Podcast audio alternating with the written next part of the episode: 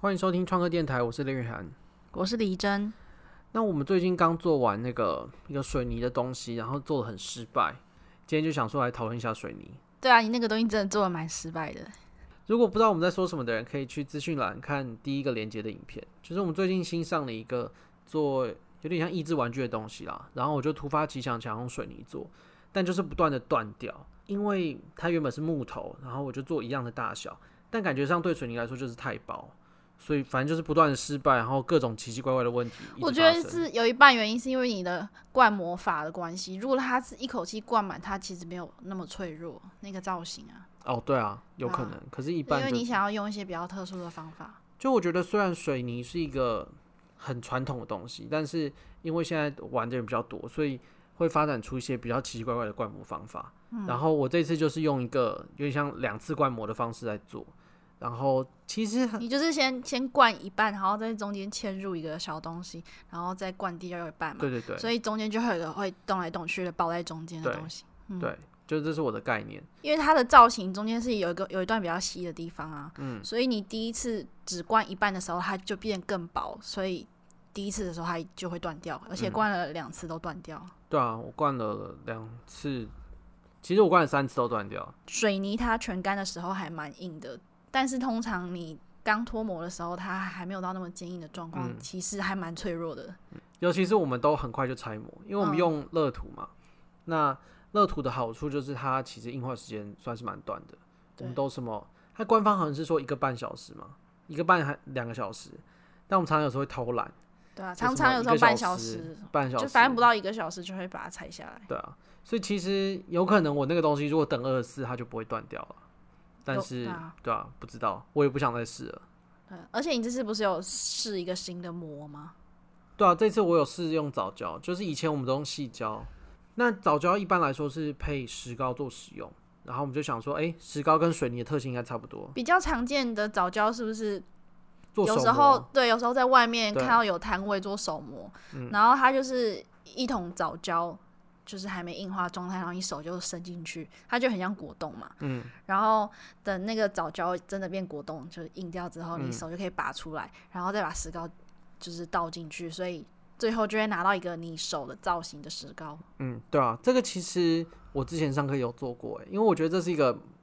就是给小朋友是一个很棒的体验，嗯因为很简单，就是一个多小时就可以做可得出来。是小朋友没有自己在外面玩过吗？因为我记得我们小时候蛮常会在一些什么传统技艺的活动，就会有这种摊位。真的假的？可是我从来没有印象啊，我从来没有做过这个东西。哦，我想起来，小时候有一种是蜡，它就是用一种低温蜡，然后你手就伸进去，然后再出来，然后你手上就会覆盖一层蜡，然后你手就可以拔出来，哦，可是蜡不是是不一样的。你像动物鸣叫吗？ 该不不会是就不是蜡，就是大豆蜡，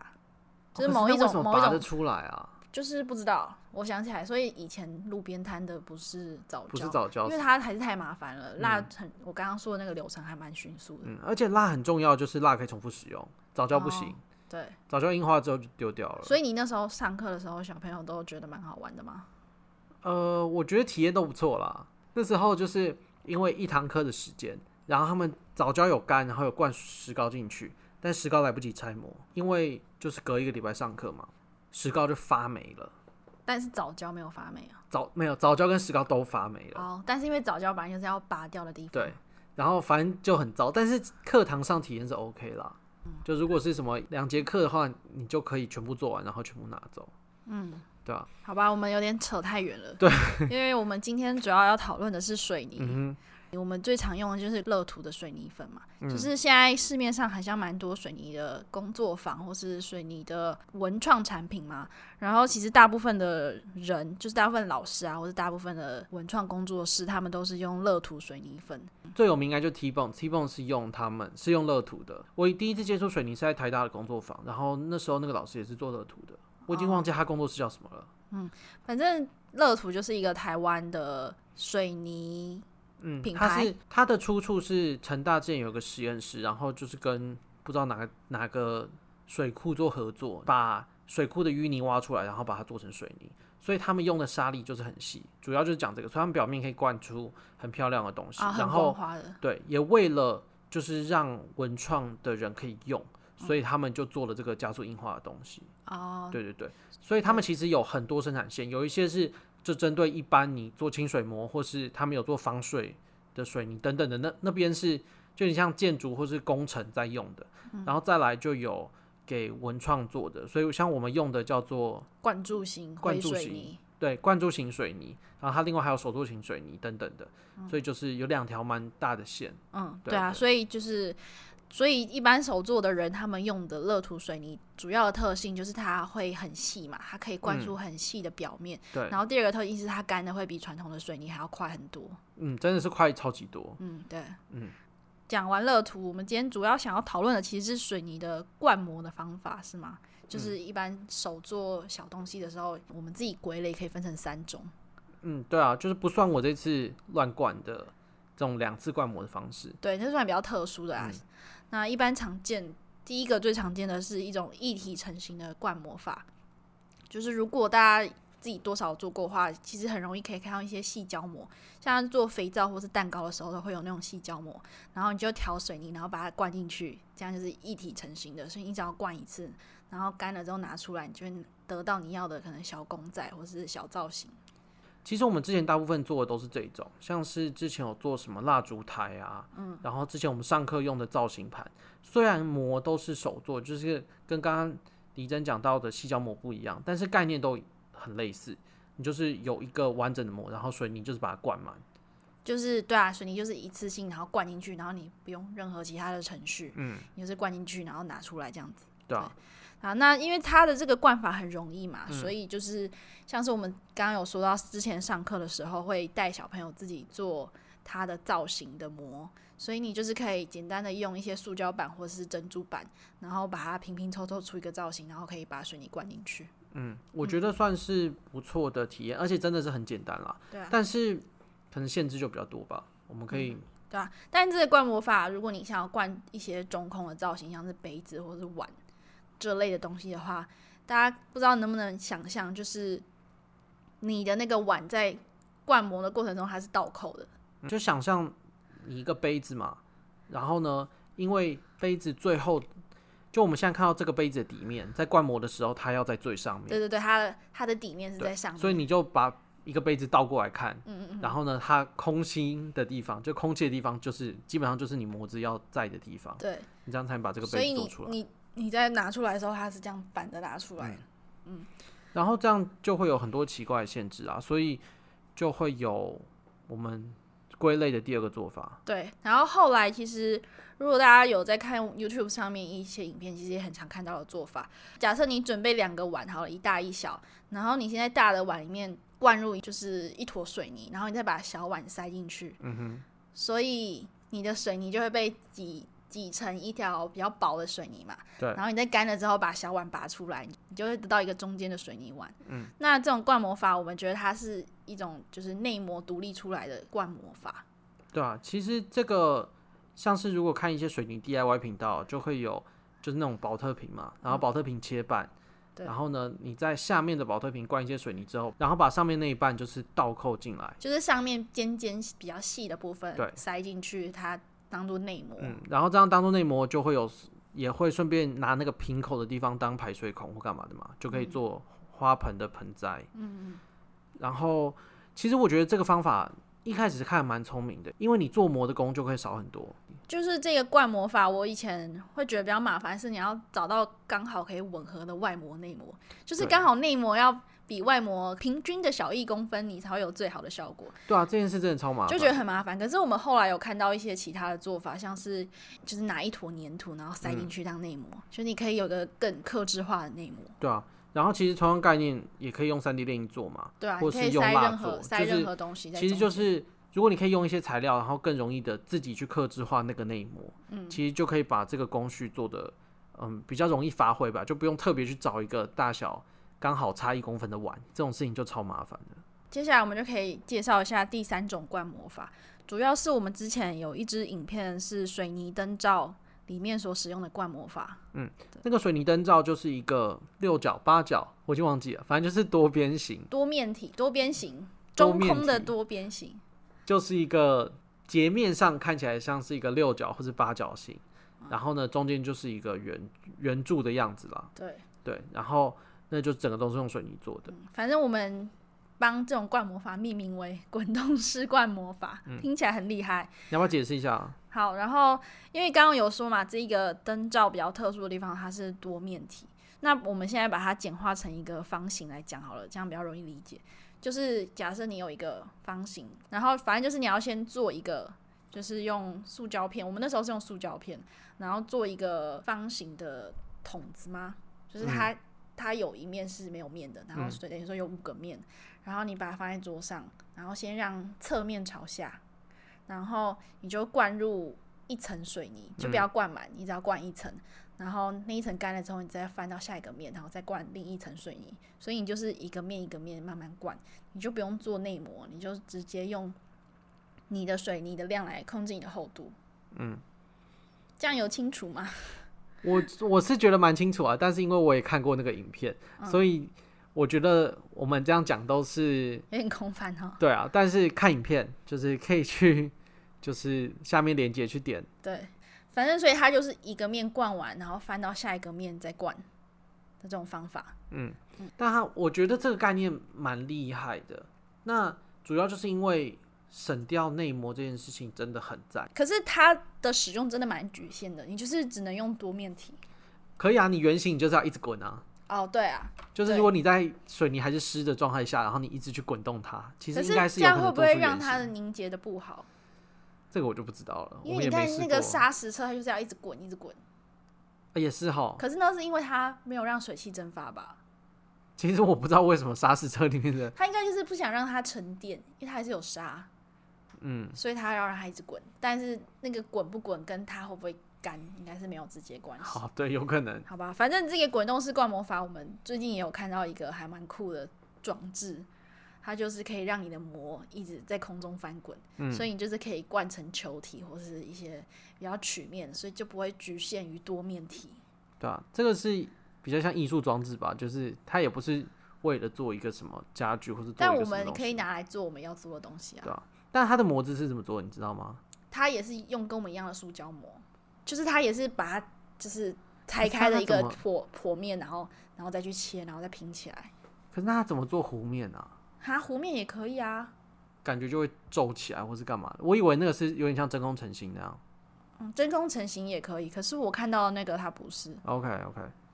就像是你的那个棒球不是也是一片一片的吗？嗯，对啊，它就是那个概类念、似啊，的概念去做的。对啊。反正就是我们就是做了一段时间的水泥之后，统整出来的三种灌魔法，他们有一个很大的共同点，他们都是要灌中空的。我觉得后因为面如两果者不都是中空的话，就不会有内膜的问题、啊。对，我觉得后面两个都是为了避免内膜而发展出来的方式。对啊，如果你就是灌一个实心的东西，好像就是都一样，因为你就是要一个外膜嘛。外膜这件事情永远免不了，对啊，你一定要一个而可且以其实外膜还外膜就是很直觉，还蛮容易的，可是嗯内膜就是比较麻烦。对啊。内膜我不知道哎、因为我一直都是做很几何形状的东西，嗯，所以我觉得这种好像是喜欢一点稍微自然流动的感觉，或是自然塑造的感觉，是吗？我不知道，我真的从来没有想过后面两个做法，就我很直觉都会想第一个。那你有觉得这些做法哪一个就是比较适合新手吗？或是比较容易上手的做法？我觉得以失败率来说，不知道。我觉得以我自己的经验来说，因为我一开始接触就是直接灌的，就是第一种方法嘛。嗯但其实我觉得搞不好那个不一定是最简单的。是吗？我觉得最简单搞不好是第三个，就是滚动式，哦因为不用可内是膜可是很棒那个啊。需要一些关键的技术，例如说你要怎么去计算它多厚，还是说那不重要，你就一开始灌很厚？因为你想象，假设我现在就是要做一个最常做的嘛，就是水泥盆栽的一个容器。那如果我只是要做一个方形，那我也不用真的管它厚度怎样，啊我只要每一面都有东西，然后最下面有个排水孔，其实应该就可以用吧？嗯，但是你还是要去控制每一层干的时间，然后你什么时候可以翻。其哦实我觉得这对新手来说有很多没有那么容易的。好了，因为那个因为要多次嘛，你对啊不管你几个面就要做几次，对这件事的确是有点麻烦。对啊，我觉得对新手来说最容易的还是呃一体成型的模具，然后你就调一次，然后就灌进去，然后你就可以明天再来拆啊。对啊，就是一次性这件事真的蛮重要的，对啊，而且拆模也还算容易处理，对啊那，就可是就是要么你就是要自己会做，嗯，而且怕做失败啦。我不知道，因为我们我觉得我们已经做太多了，所以一体成型，然后要怎样设因为计一才体会成型，翻出来才是我们要的。一体成型最简单就是你就是上网买一个细胶膜，啊嗯，因为现在细胶膜很多，然后很多都是中国制造的，都很便宜，所以其实你想要大部分基本的造型，网络上都买得到。嗯，所以你就是去买一个细胶膜。水泥它一般你就是照着它的说明，其实不太会真的失败，所以还蛮容易的吧？可是你一般看到肥皂的细胶膜，它不会有内膜啊，因为它就是一个外膜啊。对啊，它那如就是果你一体要做成成一型个啊容器怎么办？没有啊有卖容器的细胶膜，哦有很多是圆形的花器的细胶膜，或是方形花器的细胶膜，各种造型现在网络上超多，哦，所以你不能那就嗯想超要简买，单的。对啊，所以你就是不能买肥皂，然后要灌成杯子，嗯所以你就是对买专门杯子的细胶膜，就会非常 OK 容易。好，因为我从来没有看过，但我很少逛这个东西啊。对啊，但反正现在还蛮好买的。其实我们看国外做水泥的、啊，不像我们都做很多小东西。嗯，虽然偶尔还是会有一些花盆啊，然后我看过有做瓷，就有点像瓷砖、水泥砖的，水泥砖哦，它是表面瓷砖还是它是砖块？嗯，就是瓷有砖还是砖砖块块？哦，不是砖瓷块。砖、砖块、水泥砖。然后，但是其实我们看到蛮多水泥的家具，但是我们在台湾很少看到，我们自己也没有做过水泥的家具。你会想要做水泥的家具吗？我会想要做做看，但是现在对啊，反正我们现在还没有尝试过做家具。嗯但如果要做家具的话，我会想要去试试看用别种水泥，而不是用乐土，为什么？因为乐土还蛮贵的。哦对而啊，且因为你要做家具，然后你一次的用量就很大，所以我会想要去研究一下水，就是真正就是做建筑的水泥师傅他们使用的大概会是哪一种水泥。而且我觉得，如果是追求表面啊，你也可以中间用一般建筑的水泥，然后最后表面再敷一层乐。应该不是用敷的，应该是你一开始要先倒一层在里面。哦，是哦，我不知道，好，因为我水都没泥也做会过有吸水的问题。因为我之前灌灌一些小东西的时候，也是会先在表面用一层，先在表面覆盖一层，然后中间再慢慢灌。是好像是什么？像是灯罩就有啊，哦，好，你没看。好，我再去看一次影片。因为主要原因是因为它每一层中间会有个交接线，嗯，那个线一定会露出来，所以你一定要先在表面覆盖一层薄薄的，然后你中间的所有交接线就会被包在里面。哦，你是说顺序？你要先在外面哦，对不起，我刚刚没有听懂。OK，好。可是如果你想象一个椅面好了，嗯，如果你那个要怎么做，先在外面包一层这件事情啊，对啊，你就要让它滚一滚，要滚一滚，又要到滚动式了。因为水泥在表面敷薄薄好像蛮容易失败的欸、嗯，因为它的水会瞬间被中间全部吸进去，然后你表面的那一层它就会还没干，然后就剥落了。对啊。好了，不管这个是我们之后要研究的东西，嗯但是如果要做的话，你想要做什么？可能从桌子、椅子开始做吧。我蛮喜欢水泥椅子的，就是水泥椅子配一些木头的可是脚，可是这个蛮常见的啊。哦，但水泥椅子做起来就会冰冰的欸、可是我我就这个很怕热的人， 我好像没有什么差哎、我也不会觉得水泥椅子特别不舒服，所以水泥椅子应该是我蛮有兴趣的。然后我最近很常看到，但水泥椅子就会很重哎、然后你一你拉，就然后坐椅面而已啊，还好吧？哦，可是椅面重，然后脚很轻，它就很容易倒啊。哦，这倒是真的啦，对啊，嗯，这是一个问题，不知但道还其实还蛮常看到这种，就你是再做一比个，较现代的家具啊，他们会椅面用水泥，然后脚用木头，我看对过啊蛮多。就是很就是很简约风啦，嗯，对啊，有水泥配木头就是一个蛮好的配色。嗯，另外还有什么？我看到我最近看到一些洗手槽是水泥的，我蛮喜欢的。就我觉得不知道哎、我喜欢那个水泥沾到水然后变色的那个感觉，哦，就是好像有一种被啊使用所以过你的感觉，不像瓷可是砖。那种表示它是会吸水哦。嗯，即使好像不吸水，它还是会有变色吧？我不确定哎，还是我之前看到真的就是吸水的。我因也为其实不太我记们得用的乐土水泥，大部分它是属于不吸水的。嗯，但是我有点不记得它干了之后，就是它整个完全硬化了，然后已经全干了之后，还会不会吸水变色？因为乐土它有卖另外一款是吸水水泥，嗯是不同的水对啊，泥那是粉。他们后来出的嘛。嗯，可是我记得我们这个还是会，